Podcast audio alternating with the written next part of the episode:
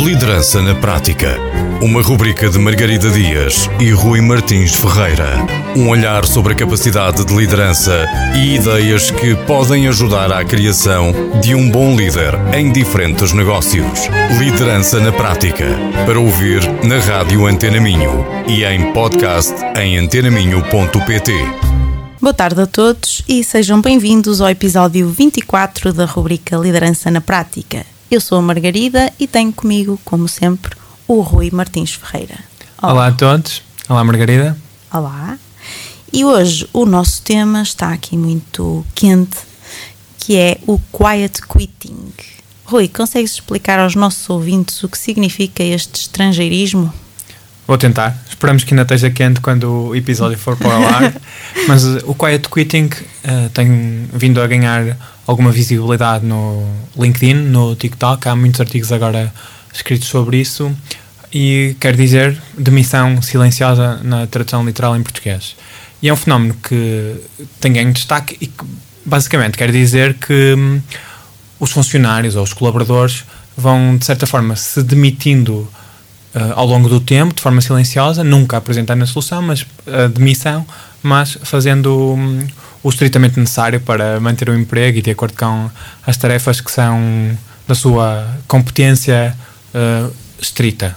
E um, associado também, associado ao, adicionalmente a esse um, fenómeno, tem também surgido aquilo que foi denominado por uh, Great Resignation ou Grande Demissão, que é um, um número enorme de pessoas que teve o seu pico talvez em 2021, na altura da pandemia, um grande número de pessoas basicamente está a abandonar uh, o seu emprego.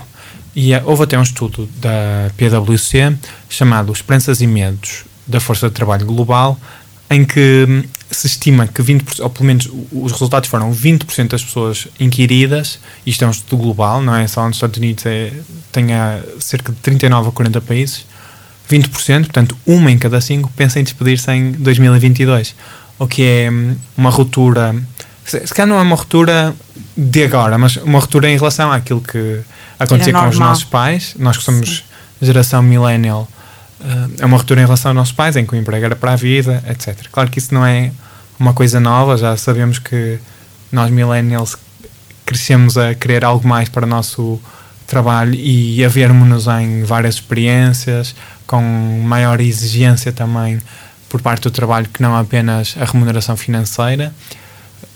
Mas de facto 20% parece ser um número realmente muito grande. muito grande, mais do que se calhar aquilo que nós pensaríamos que seria o normal. Exatamente. Uh, e aqui a, a, parte da geração tem muito peso, não é? Porque uh, estamos, quando falamos dos nossos pais, não é? Uh, o objetivo, e eu até se pensar mesmo no meu pai, ficou a vida inteira na mesma empresa. E era esse o interesse, era ter essa segurança e ir crescendo dentro da mesma organização. É, se calhar o inverso até seria visto com maus olhos, é, não parem lado nenhum, de certeza que há algo de errado com a pessoa. Sim, sem dúvida. E ainda há muito esse julgamento por parte das pessoas dessa geração que ainda estão na força de trabalho, não é? Exatamente. Um, hoje em dia temos que também ter em conta que já não há tanto essa necessidade de segurança porque as nossas gerações cresceram seguras. Eh, se uhum. pensarmos, uh, a segurança era assim importante porque foram gerações que o que, mais, que era mais importante era ter essa segurança de tu ter um salário. Que, achas que pelo facto de terem sido moldadas por uma certa escassez, uma certa privação, fez com que depois esse valor da segurança fosse muito, muito importante no, no desenvolvimento Sim, da vida. Foram vendo os pais deles né, tentarem vingar e uh, passarem, uh, terem ainda histórias da Segunda Guerra Mundial, por exemplo, e então o mais importante era eu garantir aqui uma vida estável. Enquanto que agora, se calhar, é mais uma aventura ou propósito que está mais associado. Obviamente que toda a gente quer estabilidade, mas também temos que nos lembrar que estamos num mundo diferente, com mais oportunidades, e eu não sei até que ponto é que o estudo engloba todos os mercados, não é? Porque nós sabemos que há mercados específicos, nomeadamente da tecnologia, em que muita gente sabe que tem facilidade em encontrar trabalho em pouco tempo, um mês, dois meses, consegue estar numa nova, num novo projeto, numa nova oportunidade. Esse é um ótimo ponto. Eu acho que às vezes na área de tecnologia o difícil é estar algum tempo sem trabalho porque as propostas são tantas. Mas esse é um ponto muito interessante. Não sei qual é, que é o desemprego a nível mundial, mas em Portugal anda à volta dos. é menor que 6% e sei que nos Estados Unidos é abaixo, neste momento está abaixo de 4%, pelo menos antes de, de, da, da portanto, do desagravamento económico uhum. previsível e, portanto, obviamente isso também torna muito mais fácil uh, o desejo de querer mudar de emprego porque sabemos que de seguida haverá, haverá outra oportunidade. Mas em relação ao quiet quitting, o, o, portanto, esta grande, grande despedimento, o, o Great Resignation, apresenta muitos desafios à gestão. Mas o quiet quitting também, e se calhar de uma forma mais. Como direi? De forma mais. não tão. não digo adormecida, mas uma forma é mais difícil mais suave. se perceberem, não é? De, de, porque uma coisa é alguém chegar à nossa beira e dizermos quero pedir admissão, então eu tenho noção de que tem que, que há algo a resolver logo. resolver ali alguma coisa. Outra coisa muito diferente é eu ter parte da minha equipa, se não toda, a fazer os mínimos olímpicos, não é? como costumamos dizer, e sem me aperceber, uh, pelo menos num primeiro momento, porque ninguém me vai dizer isso. Olha, atenção, que eu a partir de segunda-feira vou só cumprir aqui os mínimos. Lá está, é quiet, não é? É silencioso, é, é tentar passar ali no, nos pingos da chuva sem que ninguém se aperceba, e por isso é que traz um ainda, concordo contigo, um, um desafio ainda maior. Só queria voltar aqui um bocadinho atrás, porque nós estamos aqui a trazer a causa muito associada às diferenças das gerações, e eu acredito muito nisso, mas acredito também que a pandemia veio acelerar aqui estes fenómenos. Um, por um lado, veio trazer consciência a alguns, é? de estarem fechados em casa, terem que se calhar, parar com os hobbies, passaram a trabalhar mais e muitos tiveram que olhar para si, não é? Olhar para dentro e fazer questionarem-se o que é que eu quero, o que é que eu gosto, o que é que me faz feliz e acabaram por abandonar os locais de trabalho onde estavam ou estão a pensar nisso uh, nesse sentido. E eu acho que também o, o quiet quitting acredito que não seja uma solução permanente para ninguém, não é? Enquanto eu não sei bem ou não arranjo aqui uma alternativa, vou fazer aqui os mínimos para pelo menos não entrar em burnout. Ou seja, se já foram aquelas pessoas que na pandemia, eh, sem se aperceberem, uh, começaram a trabalhar muito mais horas e agora que ou têm que voltar para o escritório ou não, já não sabem sair dessa, vamos dizer, armadilha. O que é que eu quero dizer em termos de exemplo? Alguém que eh, sentiu que tinha a possibilidade e que até correu bem eh, de estar, sei lá, com o filho ao colo numa reunião online, depois sentia a obrigação de atender o telefone ou responder a um e-mail fora de horas, é? depois de jantar, porque já estava tudo tão misturado que não tinha como traçar esse limite. E um, isso levou muita gente a uma exaustão que a solução foi quase ir para, o, para, o, para a ponta inversa, né? De ok, não, uhum. agora vou só fazer os mínimos porque isto não está a funcionar para mim. Eu acho que essa hum, consciência do o burnout existe e, e, obviamente não é saudável e é perigoso. Talvez ajude nessa, nessa vontade das pessoas não quererem trabalhar tantas horas, mas eu também tenho dificuldades em ver alguém que entra às vezes em burnout que, e pronto, e descontém aquilo que eu digo porque é apenas como observador, não porque estudei, mas aquilo que eu observo é que as pessoas que têm mais brilho profissional, que têm um sentido de responsabilidade superior e que por causa disso não conseguem não responder a um e-mail, não estar a par de um determinado assunto e que, que sofrem como consequência negativa ou como dano colateral entrarem num esgotamento, não parecem ser, pelo menos para mim, as pessoas que, que entram um bocadinho no quiet quitting, portanto, nesse desligar suave das suas tarefas. Se, ou, ou estão num, numa fase de completamente completa alienação, portanto já nada entra, então é imagina um burnout estivo, ou então não parece ser o mesmo perfil de pessoa. Sim, estou a entender, não é? Como é que alguém que se deixou chegar ao burnout por ter esse brilho profissional agora. Se, excessivo. Não é? Excessivo. Naturalmente. Uh, agora retira totalmente uh, essa necessidade. Faz-me sentido o que estás a dizer. Um, lá está. Nós estamos aqui os dois a, a trazer as nossas opiniões. Um, pode ser também por terem visto colegas, por exemplo, entrarem em burnout. Então eu não quero chegar àquele ponto, então deixa-me proteger aqui por exemplo, ou uh, eu pelo menos agradeço nunca ter estado nesse estado de burnout. Às vezes nós não temos noção de uh, até que ponto é que nos leva e pode quase alterar a nossa personalidade, não sei. Eu acho que essa hum, exigência, se quiseres, pelo trabalho em que a troca aqui, ou eu, eu quero mais do que o meu salário, quero ter um horário, quero ter uma, um, um horário de cumpridor de 40 horas, quero ter um, atividade, perks, não é? atividades extra da empresa, quero ir ao ginásio e ter uma vida social, quero ir, eh, se for preciso, jantar fora durante a semana. Essa exigência que as pessoas têm, porque, olha, porque talvez não tenham, não viveram, como falámos ao início, nessa. Em termos de maior privação, se quiseres, uhum.